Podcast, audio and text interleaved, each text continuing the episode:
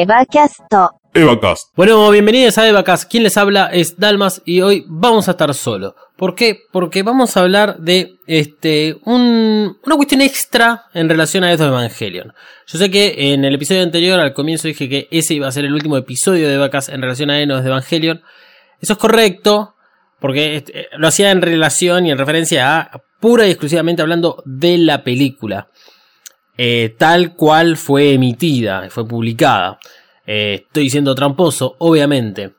Porque el episodio de hoy va a tener que ver justamente con algo extra en relación a Enos de Evangelion. Yo les había comentado también en el episodio anterior de que había unos eh, finales alternativos dando vueltas por ahí.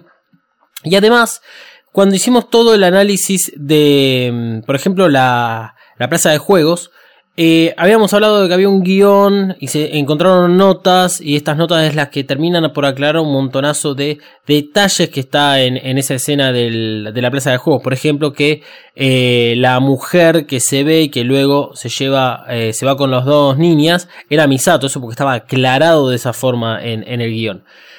La cuestión es la siguiente y esto de lo que vamos a estar hablando en este episodio de Vacas. Porque al comienzo del año 2000, un documento misterioso, pero que hasta el día de hoy se considera canon, salió a la luz en una página web que ya no existe y que se llamó Neon Genesis Evangelion de Mysteries. Este, eh, este, documento estaba descrito en su carátula como un diálogo secreto para Enos de Evangelion. En un análisis más profundo resultó ser que eran los guiones para ambos episodios de la película. Recordemos que la película Enos de Evangelion contenía el episodio 25' y 26'. Y eh, estos documentos estaban marcados como uso interno solamente. Luego se supo que eran los primeros borradores que se hicieron para Enos de Evangelion. La página web nunca aclaró cómo había obtenido el documento y esto se hizo presuntamente para evitar problemas legales.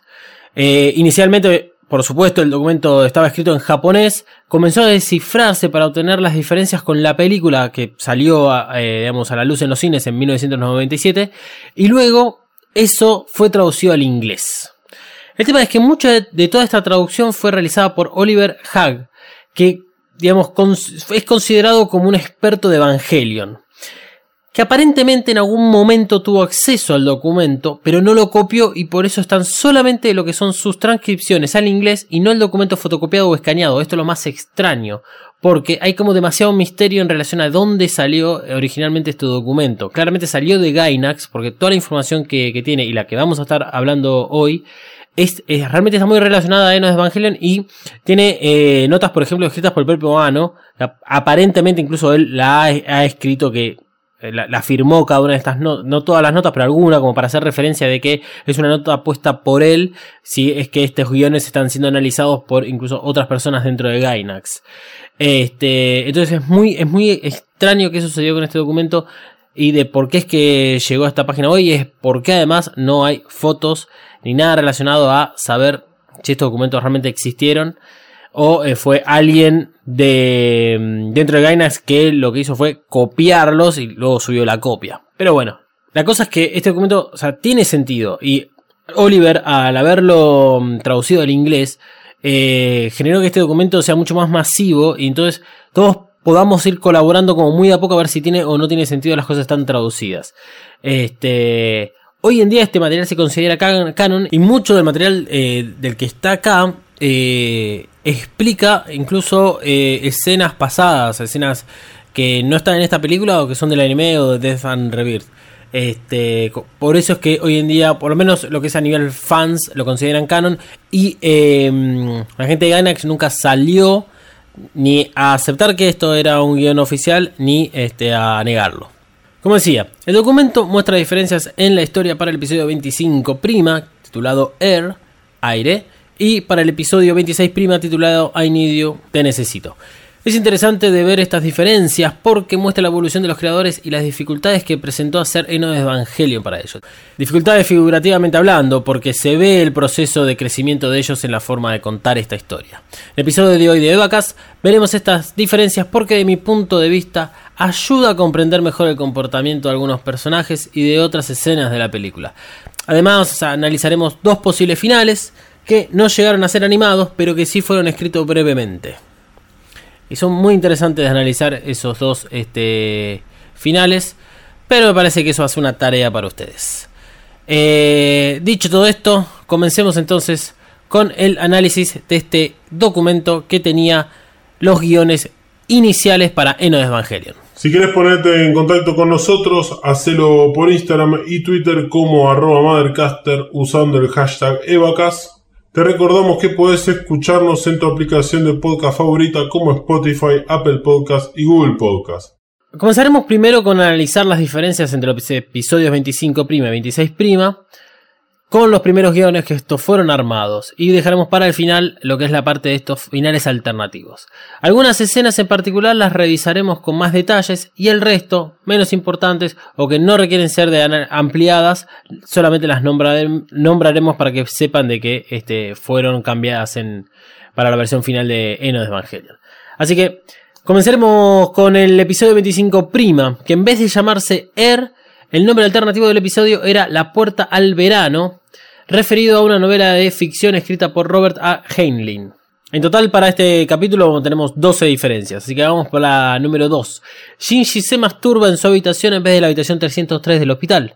Diversas imágenes de pechos eran mostradas, algunas que no se especificaron, o sea, figuraban literalmente con una nota al costado que decía insertar imágenes.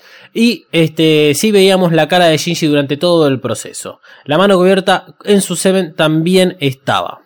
Acá claramente la idea de Ano siempre estuvo presente y no fue algo de último momento que decidieron hacer para Enos de Evangelion. Claramente, digamos, desde el inicio quisieron representar a Shinji de esa forma. La forma que habíamos hablado en relación a que tiene como ese doble papel, el, Shinji que tiene que transitar todo lo que es la complementación y el Shinji haciendo referencia a la sociedad, a nosotros, a los televidentes, a la audiencia de Enos de, Evangelion.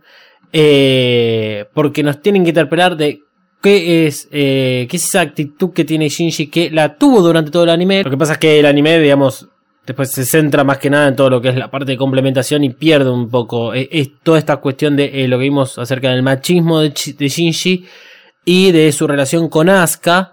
Cómo intenta, digamos, dominarla en cierto sentido. Asuka no quiere saber nada con Shinji. Y esto sumado a que los fanáticos querían una pretendían la sexualización de Asuka, pretendían este, un final distinto para Asuka y que además termine con Shinji. Así que se puede decir de que para Eno de Evangelion, Ano y su equipo desde el comienzo tuvieron la idea de representar a Shinji de esa forma.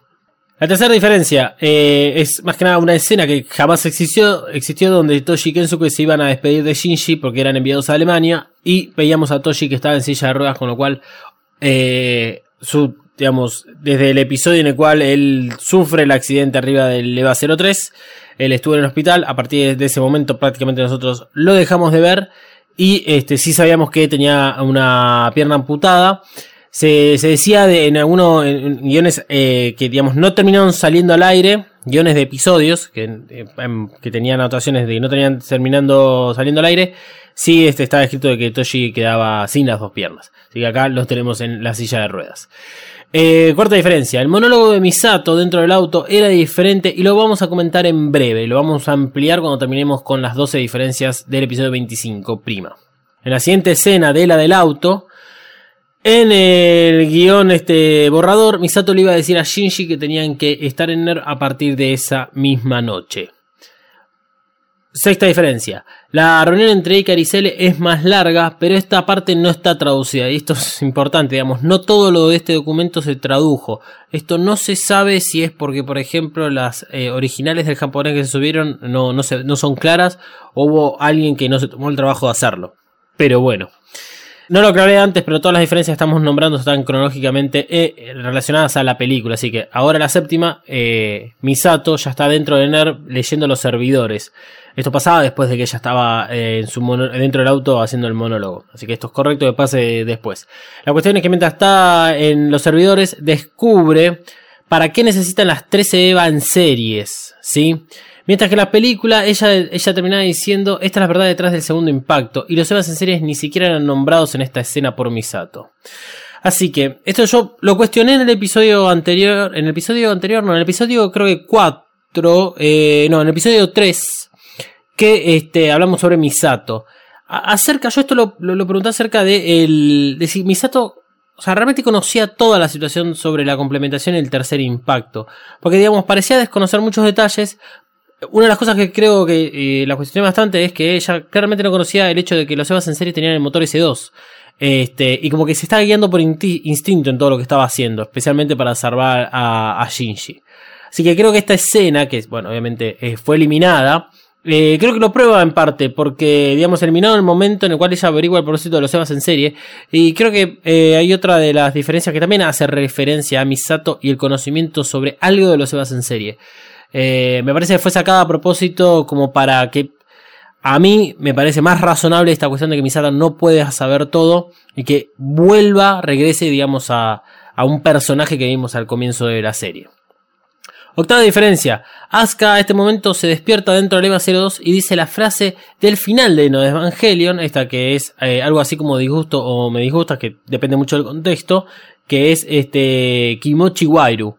Pero bueno, vayamos a la novena diferencia. Cuando Asuka descubre que su madre está junto a ella dentro del EVA 02, y esta parte es diferente, porque comienza a llamar a la madre en realidad cuando se da cuenta que el AT no se despliega. O sea, por lo tanto, Asuka activa el eh, al EVA 02, pero el Field como ella lo detecta como que no está, no, está activado, entonces empieza a pedir ayuda. Y además, o sea, todas las imágenes que vemos cuando Asuka empieza a alterarse dentro del EVA, casi que no, no suceden, salvo por la imagen que tenemos de la madre, que es como ese borrador escrito eh, en una hoja de papel que está como media arrugada. Décima diferencia. Al destruir eh, el primer evangelio en serie, Asuka en vez de decir uno en alemán lo dice en japonés. Creo que es una diferencia totalmente al pedo de haberla mencionado. La número 11. Cuando Misato le cuenta toda la verdad a Shinji, que ella, digamos, descubrió mientras pasaban por el interior de Nerv en el auto, tiene eh, otros datos curiosos que veremos más adelante. Acá es donde además menciona los Sebas en serie. Ya lo vamos a ver más adelante entonces. La última diferencia hasta el momento eh, que plantea este guion, pero es la última para el episodio 25 prima, es que en la batalla de las Evas en serie, Asuka a bordo del Eva 02, eh, es o sea, esa batalla es mucho menos violenta. Y además ocurrió de otra forma. Por eso yo mencionaba antes de que el EVA 02 digamos, ya estaba como activo y que e, era en un momento en el cual algo sucedía, como que el Electric Field no se activaba, que este, Asuka entraba en un estado mm, de, desesperación completa y logra poner al EVA 02 en Berserk y de esa forma es que pelea contra el resto de los EVAs en serie. Pero el final de Asuka, digamos, termina siendo el mismo que vimos en el, en el anime, no con tanta destripación, pero le cortaban la cabeza. Eso claramente lo, lo sacaron. Bueno, analicemos el monólogo que tiene Misato en su auto, como una de las dos escenas que vamos a ampliar. La escena es la misma que ocurre en la película, digamos. La, diferencia solamente está en el diálogo. Recordemos primero qué es lo que salió en la película, en Enos de Evangelion, y después veamos las diferencias con respecto al, borrador. Misato decía, Así que la humanidad, una raza de entidades aisladas, incompletas y fallidas, ha alcanzado el final de su potencial evolutivo. El proyecto de complementación manufacturará la evolución de las entidades separadas del hombre en un solo ser consumado. El comité, por CL, no usará a Nerv o Adán usarán a los Evas. En cambio, Misato en el borrador dice tres frases que por momentos no parecen estar bien conectadas, sino que, digamos, tienen la pinta de ser frases sueltas, escritas, como para dejar la idea plasmada simplemente. Misato dice, el último ángel, los hijos de Adán, se han ido todos. Es lo que tú has dicho, Kashi. Y restan las Evas en series. Todavía no han dado la orden de desmantelarlas. El comité planea usarlos en su escenario, lo que sea que vendrá después. Los Evas y no Lilith. No podemos rendir nuestras vidas o los Evas a la suerte de Cele. Mientras que esta versión, digamos, del monólogo de Misato solo hace hincapié en las Evas en serie, digamos que van a tener un rol eh, importante más adelante, no esclarece, como sí lo hace el monólogo de la película, el proceso de la complementación y el rol, digamos, que tienen los Evangelion. Aunque deja ambiguo si leemos, digamos, lo que dice el monólogo del borrador con lo que dice el monólogo de la película, deja ambiguo si habla realmente de las Sebas en serie o de las unidades 1 y 2. Porque dice, el comité no usará a Nerv o a Dan, usará a los Sebas o a las Sebas. Y hasta el momento, por ahora, estaba el EVA 01 y el EVA 02. Y justamente lo que hace posterior, durante el ataque de CL a Nerv, lo que hace posterior Misato es proteger a los pilotos y utilizar a las Evas. Incita tanto a Shinji como a Asuka que las usen para destruir al, ataque de Cele. Entonces, el, el, mensaje que termina en la película de, de Enos Evangelion genera esta ambigüedad y me parece que es un poco más, más correcto. Pasemos a la siguiente escena que habíamos destacado como para ampliar. La conversación de Misato con Shinji cuando viajaban por Nerd dentro del auto y de fondo se ven esos esqueletos de Evangelion colgados. Vamos a hacerlo lo mismo que antes. Primero recordamos la conversación original que Misato le dice a Shinji. Quieren, por Cele, iniciar el tercer impacto no usando a los ángeles, sino a las Evas. Hace 15 años, los humanos provocaron el segundo impacto a propósito pero fue para minimizar los daños, forzando a Adán a un estado embrionario antes de que los ángeles despertaran. Shinji, los humanos nacimos de un ser llamado Lilith, que es la fuente de la vida, justo como Adán. Somos el décimo octavo ángel. Los otros ángeles son las posibilidades de lo que podríamos haber sido, humanos que renunciaron a la forma humana. Por desgracia, tuvimos que rechazarnos unos a otros, incluso si todos somos humanos. El borrador eh, del guion sin embargo, hacía que Misato diga, ellos, por CL, pretenden causar el tercer impacto con las cebas en serie y devolver a la humanidad a la nada. Hace 15 años hubo gente, tu madre incluida, que lograron reprimir parte de la devastación del segundo impacto, haciendo que Adán pasara por una degradación. Shinji, ¿por qué has luchado hasta ahora? Y Shinji no responde. Entonces Misato continúa. Los ángeles, entidades enigmáticas y que no se comunican. El décimo octavo ángel que resta es la humanidad. El ángel llamado Lilin, nacido de Lilith, lo cual es como Adán. Ángeles y humanos son fundamentalmente lo mismo. Los ángeles meramente son otra posibilidad de la humanidad. Humanos que rechazaron su forma humana. La gente que no puede vivir sin las madres de la vida. El sol, la tierra y la luna. Pero un ángel que no depende de ellas puede ser una nueva forma de vida capaz de sobrevivir en las condiciones más extremas. Destruye a todas las Evas. Prevenir el tercer impacto es la única forma de que todo el mundo sobreviva.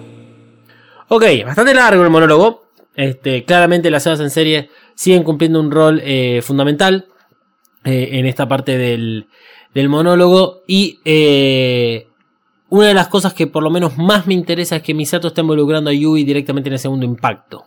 Además, Misato le pregunta a Shinji por qué peleó, digamos, por qué peleó hasta ahora. Otro de los detalles que, da Misato es que el, ángel número 18 está designado como Lilin, aunque muy relacionado con los seres humanos. Lilin es comparado con Adán, pero no se la menciona como semilla de la vida, como si pasa en Enones de Evangelion. La última parte está muy vinculada con la conversación que tiene Fuyusuki y Yui hacia el final de la película, donde es Yui quien, mientras el, Eva, digamos, está viajando por el espacio, habla acerca de la luna, la tierra, el sol, las estrellas, el tema del universo. Eh, en este monólogo que tiene, digamos, Misato en el borrador del guion, queda mucho más clara la representación de las madres en Eno de Evangelion. esto en el en la película, digamos, se termina sabiendo acerca del tema de la simbología detrás de, muchas de las escenas que tiene, que tiene que ver con las madres, úteros, vaginas, nacimientos, etc. Pero acá, digamos, está dentro de lo que es el, eh, un diálogo.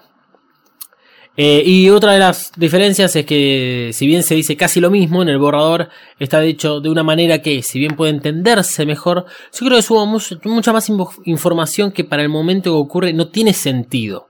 Y tampoco creo que lo tiene para, para Shinji, digamos. Yo creo que esto le confundiría mucho más. Además hay otra cosa, no, no creo que Misato realmente hubiese podido averiguar tanto, tanto, tanto como acá está planteado tanto para, digamos, el monólogo del auto, el primero que hablamos, como para en el que está teniendo ahora con Shinji. Insisto en que la película cobra más sentido al mostrarnos que Misato no sabe mucho de lo que está ocurriendo y que trata de aplicar sus conocimientos mediante el instinto, como lo hizo durante casi la primera parte del anime. Yo creo que esa manera es mucho más creíble. Por ejemplo, a ver, eh, ¿de qué sirve a ese momento que Shinji sepa que la madre, o sea, Yui, hubiese sido parte de, eh, esencial del segundo impacto?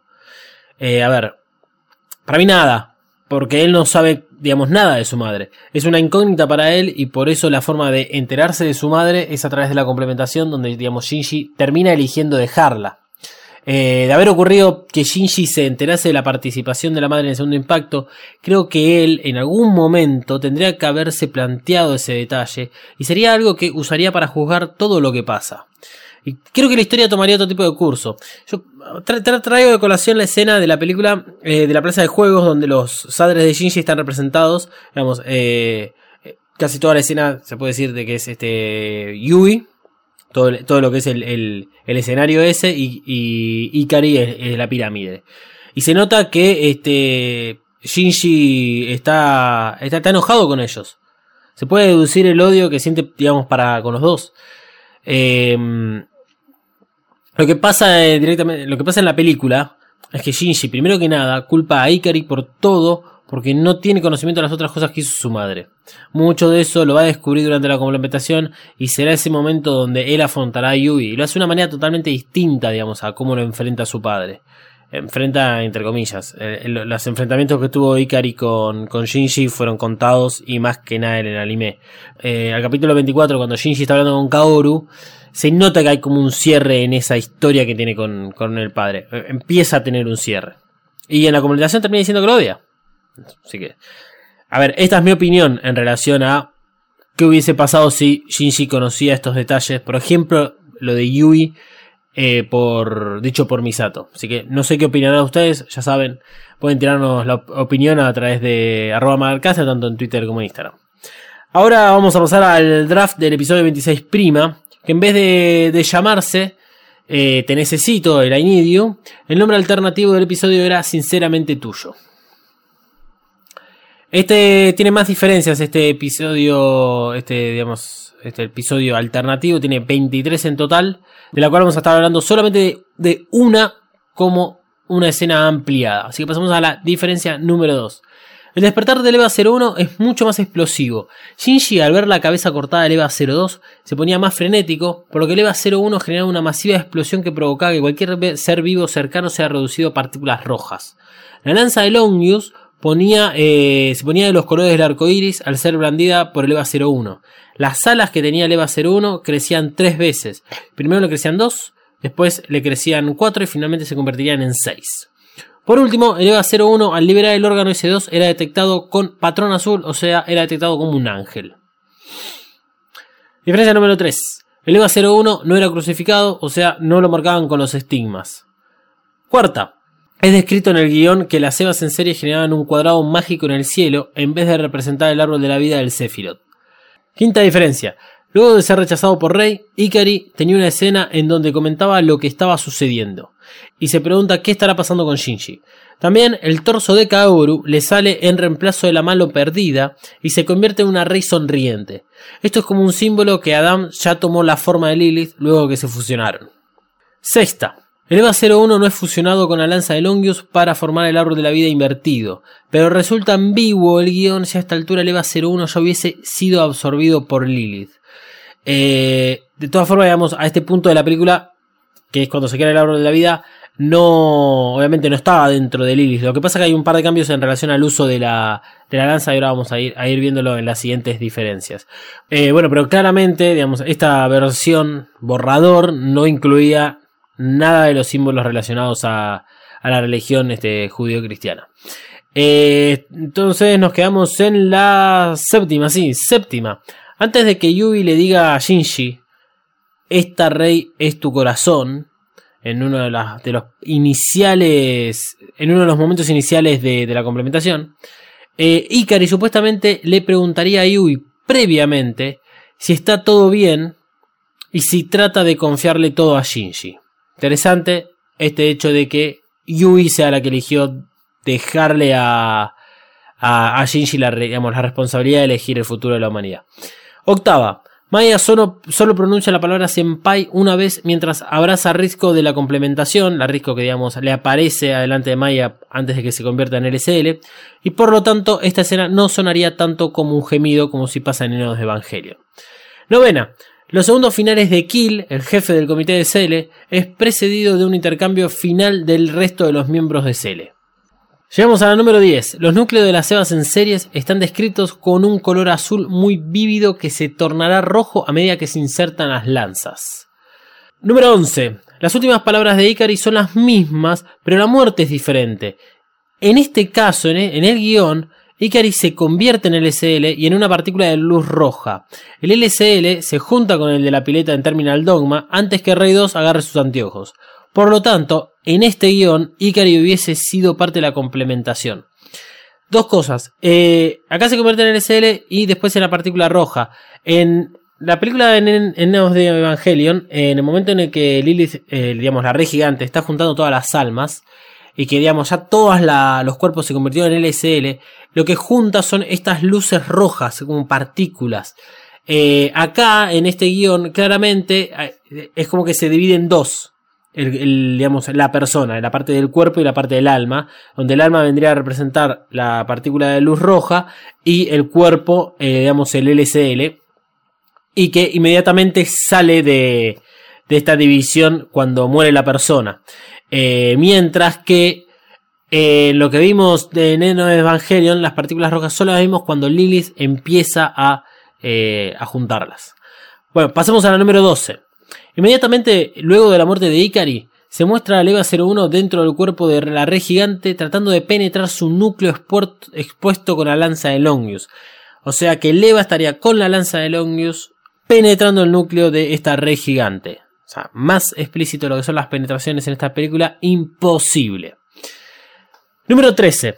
La letra en japonés de la canción nombrada como M10, que este, para que entiendan, eh, utilizan el OCT, que es el soundtrack, eh, utilizan todas estas eh, nomenclaturas para cada canción. la M10 luego se convertiría en Com Suser Todd. Originalmente iba a estar mostrada a lo largo de la película en forma de subtítulos, o sea, no iba a ser una canción, sino que la letra de Com Suser Todd iba a estar como, de alguna forma, en subtítulos puesta en la película. Eso sí lo hubiese querido ver, porque esa escena en la cual está sonando esta canción, que es cuando eh, la rey gigante está juntando las almas, es increíble. Es increíble para ver una y otra vez. Es perfecta. Número 14.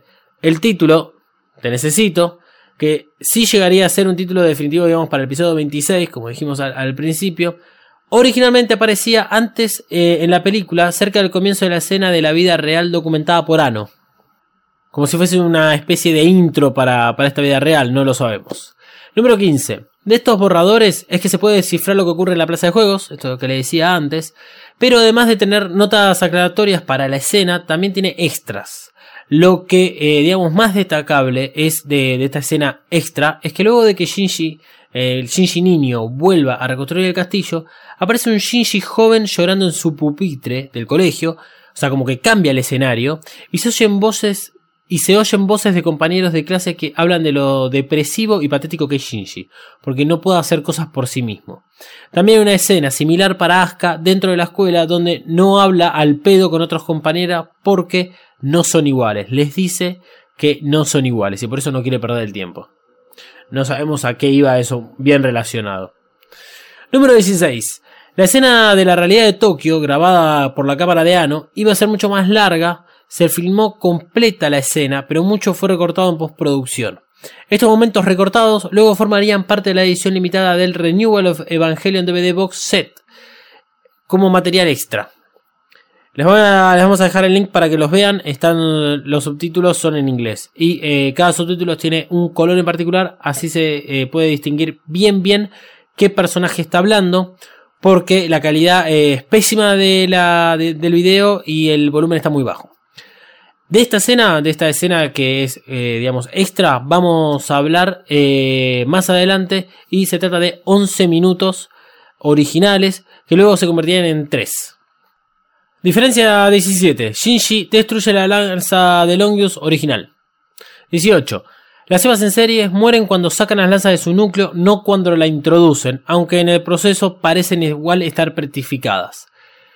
19. La luna negra se parte en dos en vez de estallar en sangre como sucede en la película. Número 20. Es descrito que el cuerpo de la red gigante se disuelve en LSL rojo y partículas de luz roja. O sea, como que entre la 19 y la 20, pues, medio que este, se fusionaría lo que vemos en la película, que es que las, bien la red muere, no se convierte en LSL, pero la luna negra empieza primero a chorrear sangre y después eh, dispersa todas las partículas rojas por ahí. Número 21. Se muestra una escena donde el entry plug de EVA 01 con Shinji adentro se eyecta del EVA y cae en la Tierra. Diferencia número 22. A este punto se consideraron dos finales distintos que nunca se desarrollaron y solo se llevó a cabo el que estaba en la película.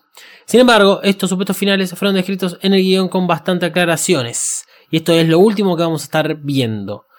Em, la última, la número 23, porque esto está, digamos, escrito de toda forma cronológica, es que los créditos finales que están presentes eh, están configurados para una canción no especificada. Y detrás del rollo de crédito habría habido una secuencia Luna, Tierra, Sol, Estrella similar a la que aparece cerca del final de la película, en el cual el EVA 01 está sobre la superficie de la Luna en lugar de flotar en el espacio.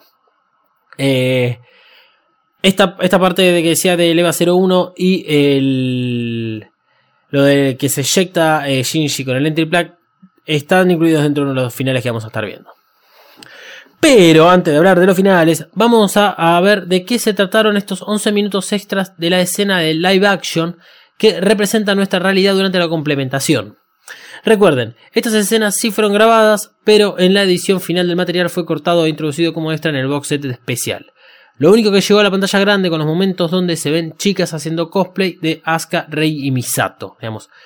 Eh, vemos muchas escenas de la vida real eh, muchas son a nivel paisaje, tomadas por Ano. Y hay dos o tres, que es la que vemos con una relación a Evangelion muy particular. Una es Asuka Rey y Misato, tres chicas haciendo cosplay en medio de la multitud.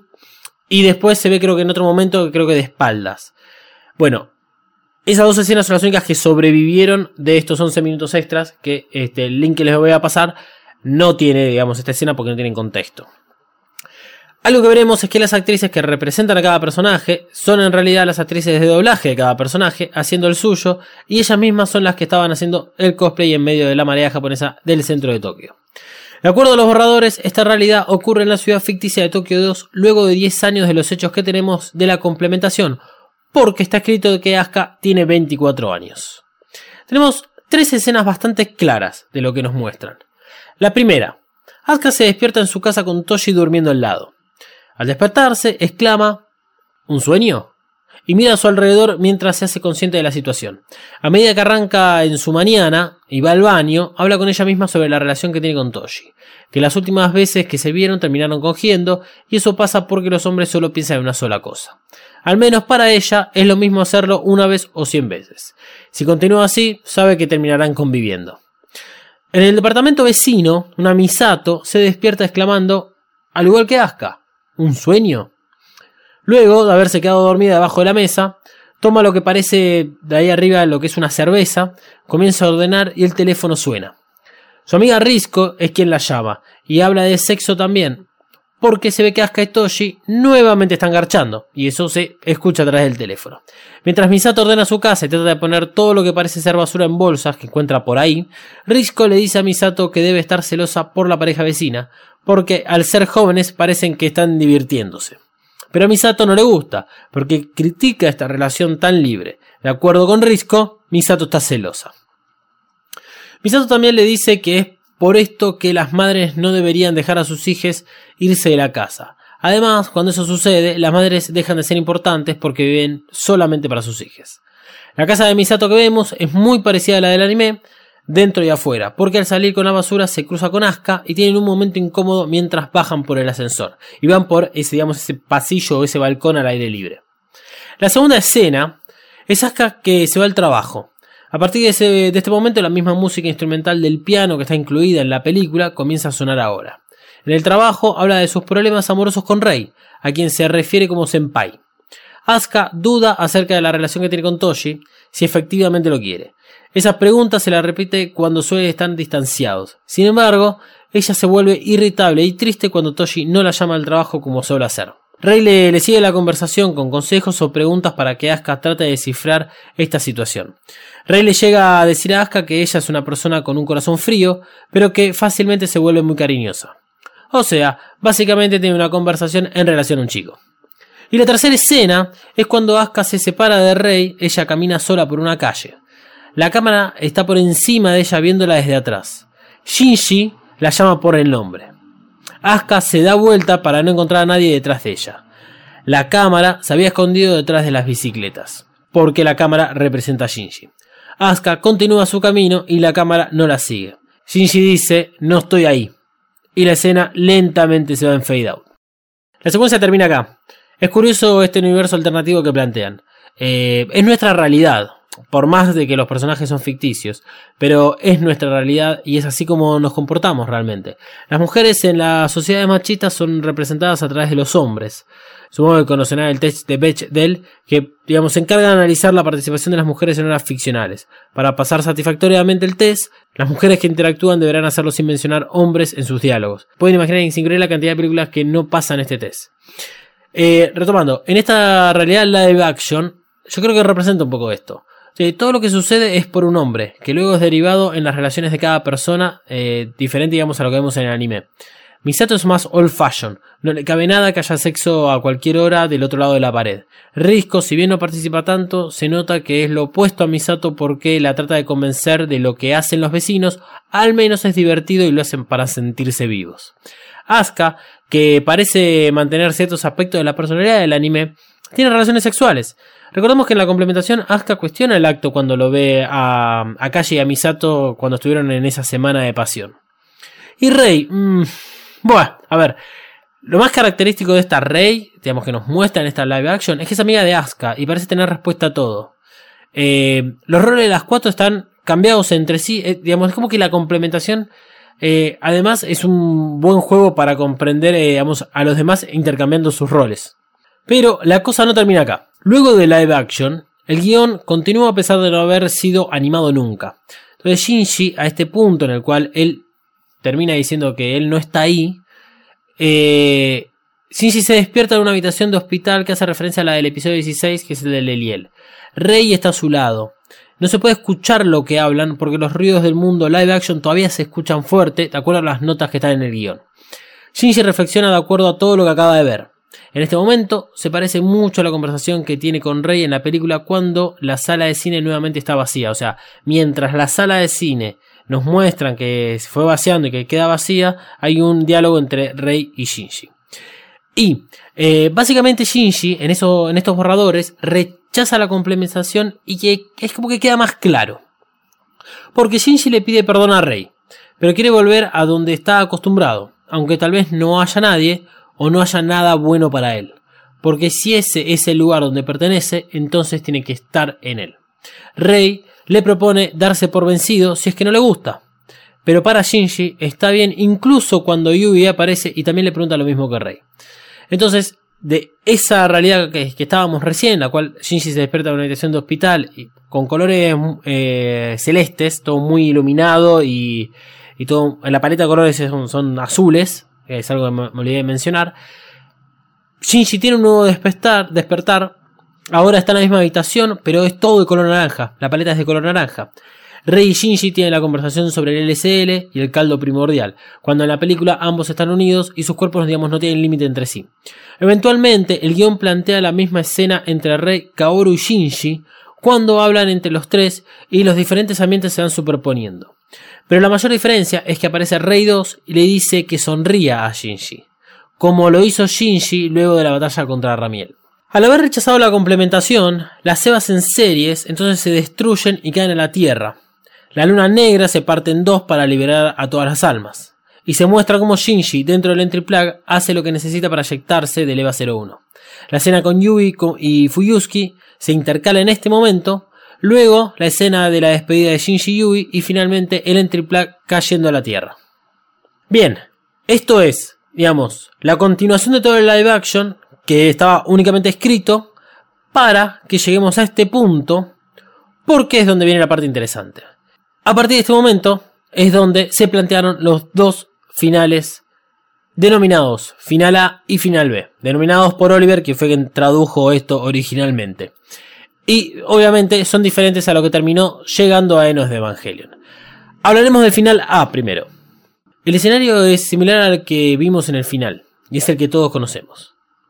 No está todo tan descripto, pero sí hay tumbas, y una de ellas se ve que la están destruyendo. Las notas de Ano en el guion indican que fue Shinji quien puso los palos y que, los, y que les escribió los nombres de sus amigos, excepto el del rey. Es muy probable que la escena que tenemos en Enos de Evangelion, con eh, la que tenemos la, la Rey Gigante, la cara de Rey Gigante de fondo, eh, digamos, es muy similar a lo escrito en este final. E incluso se ve, digamos, una tumba partida y es muy probable que hubiesen usado esta parte del guion para hacer esa escena. Asuka y Shinji están vivos, aparentemente son los únicos que regresaron a su forma.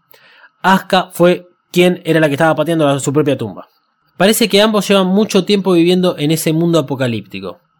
Luego saltamos a la escena de la playa, que ocurre igual, incluso la parte de la Quantum Ray. Y cuando Shinji rompe en llanto, Asuka en ese momento le dice, idiota, no hay manera de que puedas matarme. Una canción eh, comienza a sonar, el EVA 01 está sobre la luna, y un cabello de mujer sale por encima de la máscara rota sin develar la cara de, de lo que está dentro del EVA. Detrás del EVA se ve a la Tierra completamente roja y a la luna negra destruida. La cámara apunta al sol y luego a las estrellas. Fin. Después están los créditos.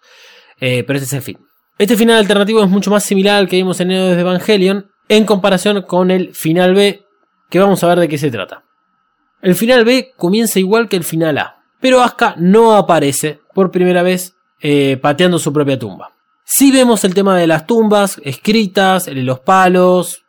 Luego de esa escena, lo que vamos a ver es a Shinji tendido en la playa, su mano derecha está teniendo otra mano blanca y dice, no los veré de nuevo, es mejor pensar de esta manera.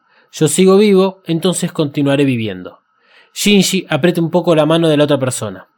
Ve a la Quantum Ray, como sucede en el Evangelio y en el final A, pero eventualmente vemos que no hay nadie al costado de Shinji y solo había un brazo. Por lo tanto, Asuka no, no estaba y no iba a aparecer en este final. La cámara muestra la luna llena y termina porque aparecen los créditos. Entonces, analicemos. El final A claramente es muy similar al que vimos. Es probable que esté basado el final que vimos en este, en el final A. Pero en este alternativo se enfatiza más el plazo de tiempo que transcurrió desde que Shinji llegó a la Tierra hasta que Asuka aparece. Cobra sentido que haya construido las tumbas y que el EVA 01 esté en la luna. Si tomamos en cuenta que Misato eh, en los borradores y cuando tiene eh, digamos todo el diálogo con Shinji en el auto por el cementerio de Evas, dice un momento acerca de las madres como la luna, el sol y la tierra. Y queda bien claro la protección de las madres en todo momento. Y por último, al final es el mismo, Shinji digamos estrangula a Asuka, pero la frase es diferente. Eh, ahora bien, veamos el final B, que tiene otro aspecto, y claramente mucho más creepy. Shinji parece ser el único que logró encontrar su imagen dentro del LSL, por lo tanto, los demás optaron por permanecer muertos. Es probable que el brazo que sostiene sea de Rey, ya que ella lo perdió varias veces durante todo el anime, incluso la película, y es fácil para nosotros vincularlo con ella. También, digamos, eh, eh, el hecho de que esté sosteniendo la mano habla como de algún tipo de cercanía con, aunque sea una persona que esté imaginando que esté ahí. Pero la cuestión es que Shinji eh, es el único que aparece en este mundo posapocalíptico y que se puede decir que logró superar la, complementación. Incluso la frase que dice acerca de, este, de que él continuará vivo, eh, tratará de continuar vivo por, por estar vivo, eh, representa una especie de crecimiento luego de la complementación. Pero bien, a este punto de los acontecimientos, eh, que hayan existido dos o millones de finales alternativos no cambia lo que representa el final definitivo. Es cierto que tanto los finales A y B representan extremos de lo mismo, pero yo decidí frenar acá. Y la intención de este episodio, es que yo en este momento, digamos, decidí este, frenar acá, es que, eh, como dije al principio, es mostrarles a ustedes las alternativas que hubo a esta película, o las diferentes realidades que podrían haber sido. Pero por mi lado no quiero continuar sobre, analizando estas cosas, me parece interesante para leerlas y pasar página, digamos. Si ustedes quieren, Evacas es todo oído para saber qué les parecen estos borradores de los que hablamos hoy. Y vamos a estar compartiendo los links para que ustedes los, los, los vean, digamos, están solamente en inglés. Eh, digamos, también está la película, el corto este de 11 minutos de la escena eliminada. Eh, pero yo considero que hasta, hasta acá quiero llegar con este sobreanálisis de cosas que no cambian en nada si, la, si intentamos descubrir algo. Algunas cosas me gustaron y se las comenté desde mi punto de vista acerca de, por ejemplo, el personaje de Misato de que es como que sabía de todo y que me parece mejor como la, la, terminó llevando a la película. Eh, Pero prefiero frenar acá. Así que eh, si ustedes leen estos guiones, tienen sus opiniones, pueden escribirnos arroba Madercaster, tanto en Twitter como en Instagram, o hacerlo a mi cuenta personal, arroba dalmas-nddg, o a la de Malu, que es Mariana Flores B L, o a la de Manuel Katsuragi 399. Eh, la misma, siempre el mismo usuario, tanto para Instagram como para Twitter. Eh, dicho todo esto, es hora de despedirnos para la semana que viene. Porque la semana que, viene vamos a estar hablando igual un poquito de No Evangelion, por supuesto. Eh, ¿Se acuerdan que en algún momento les dije que había unos documentos que fueron vendidos en los teatros o en los cines? Vamos a estar hablando de qué es lo que tenía de información todos esos documentos. También le vamos a estar brindando cuando salga ese episodio eh, los links para que lo puedan leer. Sí, insisto, sigue siendo en inglés. Como confesión, eh, les puedo decir de que yo comencé a estudiar inglés de grande y creo que una de las razones principales fue para poder entender muchas de las cosas que tenía que leer de Evangelion. Así que esto ha sido todo por hoy. Espero que les haya gustado. Y será hasta la semana que viene con un nuevo episodio de Evacas. Pero no me iba a ir sin dejarles esta conclusión sobre los finales, el A y el B, que escribió en Mistral Chronicles Susume Mizuno, alguien que ya mencioné varias veces en este podcast. Insisto, eh, de estos dos finales alternativos, yo no quiero tener más pensamientos o respuestas, pero me parece un poco egocéntrico de mi parte que ustedes se queden sin respuestas, así que ahí va una visión alternativa por Susume. Ano planteó un final que no lo convencía, el A, y después escribió uno más cruel, el B, donde todos los esfuerzos de Shinji resultaban en vano. El horror no es ya haber vivido el fin del mundo o la complementación, sino caer en la más absoluta depresión, decidir que vas a continuar adelante y que no haya nadie porque todo el mundo ha seguido el camino del suicidio. ¿Qué clase de vida es elegir regresar para ser uno más y estar entre los demás y encontrarte con que el mundo no se ha recuperado, ni se recuperará?